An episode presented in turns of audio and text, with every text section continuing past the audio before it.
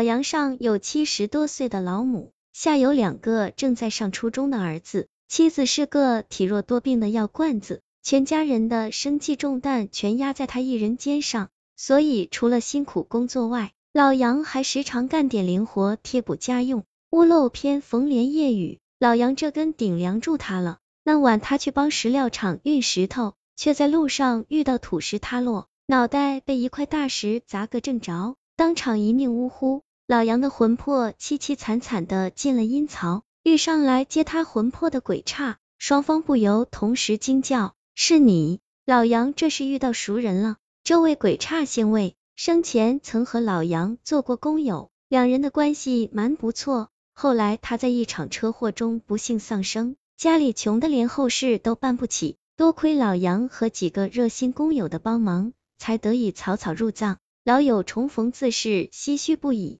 老杨泪如滚珠，家里没了我，恐怕一家人早晚都要饿死。魏鬼差心里有些不忍，跑到阎王那里帮老杨说了一番好话。阎王念在老杨一生向善，要是死于意外。便答应再给他一次活命的机会，但毕竟生死事关重大，能否抓住这次良机，还要看老杨的造化。魏鬼差赶紧去通知老杨，一听还能活命，老杨喜出望外。魏鬼差提醒他，你即将回到事发当晚，能否避开这场灭顶之灾，就看你的造化。记住，你行动的转变将会影响到那晚事态的发展，但你不能对任何人泄露天机。否则你必死无疑。老杨连声答应。魏鬼差推了他一把，老杨的魂魄恍惚间不知落在何处。等老杨清醒过来，发现自己果真完好的活着，老母妻儿都在身边，情形完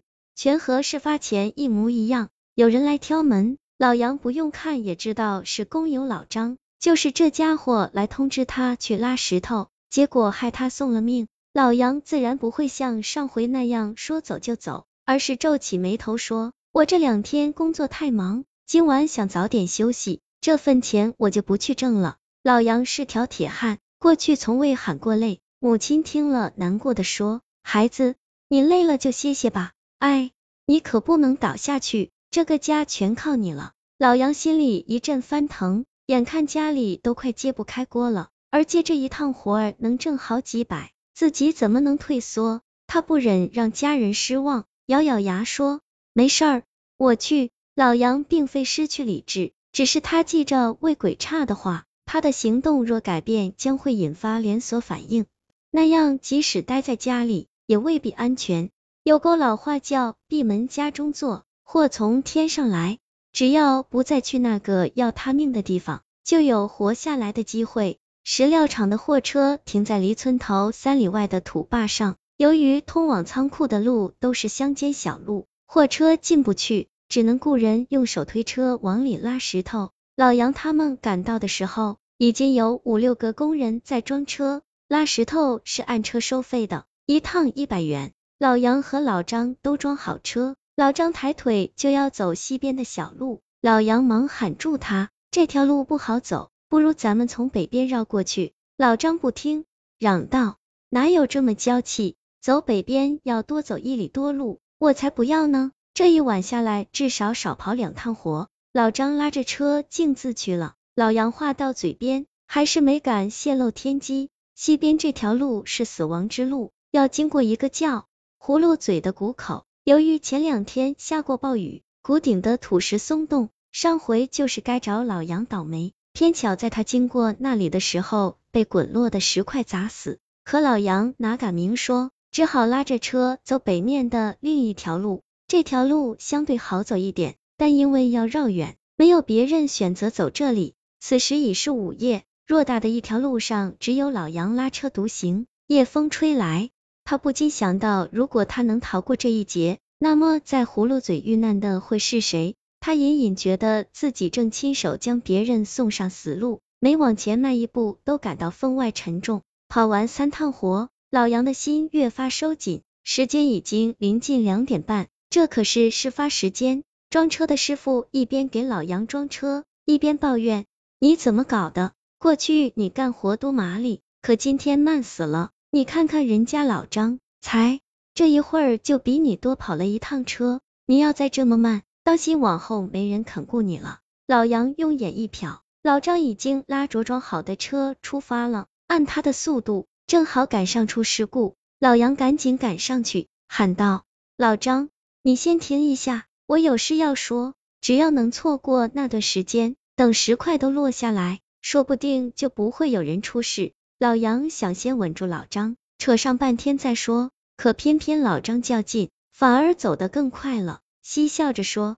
有啥话还非要停下来才能说？哈哈，你如果能追上我，我才听你说。老杨只好拼足了劲去追，总算在离葫芦嘴十几米处追上老张。老杨横过手推车挡住去路，喘着粗气说：“干啥要这么着急？累坏身体是自己的，来歇会儿，抽根烟。”老张也累了，一听有烟抽，这才把车放下，跟老杨席地坐下。老杨掏出烟递给老张，帮他点着，又偷偷看了一下时间，心中暗乐，只有两三分钟了，只要稳住老张，等会儿谷口的石块哗啦啦往下一落，就啥事都没有了。老杨也点了根烟，随口问：“今天你的干劲咋这么足？”老张吐口烟圈，苦笑了一下：“我那宝贝儿子刚考上大学，正缺学费，我不多出点力赚钱，还能靠谁？”同病相怜，老杨心里也不是滋味。他正出神，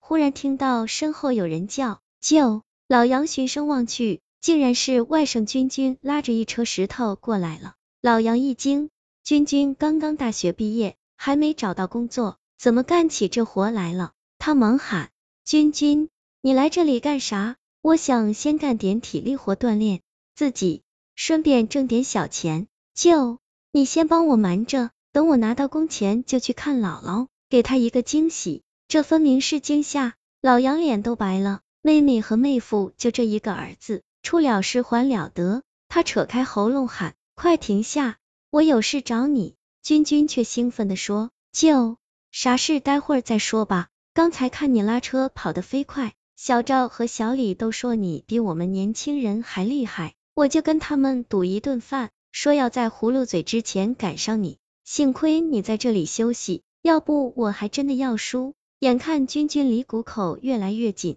老杨再也顾不上自身安危，疯了般冲过去。君君刚刚进入谷口，老杨硬是挤到前面，拼尽全力将君君连人带车推出去。就在这时，头顶轰隆隆滚落数块石头，老杨再次感到一阵天旋地转，隐隐听到君君和老张的惊呼声。恍惚间。老杨觉得自己只剩灵魂了，前方魏鬼差正似笑非笑的看着他，老杨黯然低下头，叹息着说：“真是辜负你这番美意了，但我不能让别人替我去死，看来是命中注定，我死而无怨。”魏鬼差笑道：“你只是被滚落的石块擦伤了左臂的一点皮，人是被吓晕的，怎么会死？”老杨惊呆了，这这怎么可能？其实。阎王给你的这次生机，真正考验的是你的良心。如果你只求自己活命，忍心看着别人走向危险，那你才是死定了。就算你躲过谷顶的石块，也会在回家的路上被毒蛇咬死。要想躲过这场死劫，只有用舍己救人的善心，才可以感动天地去挽回生命。这一切就像一场梦。老杨还没弄清是怎么回事。就被一阵急促的呼叫声惊醒，老杨费力的睁开眼，却见自己躺在家里的床上，家人都围在身边。见他醒来，个个欣喜若狂。老杨还不相信真的躲过了这一劫，他试着活动了一下身体，却只感到左臂有微微阵痛。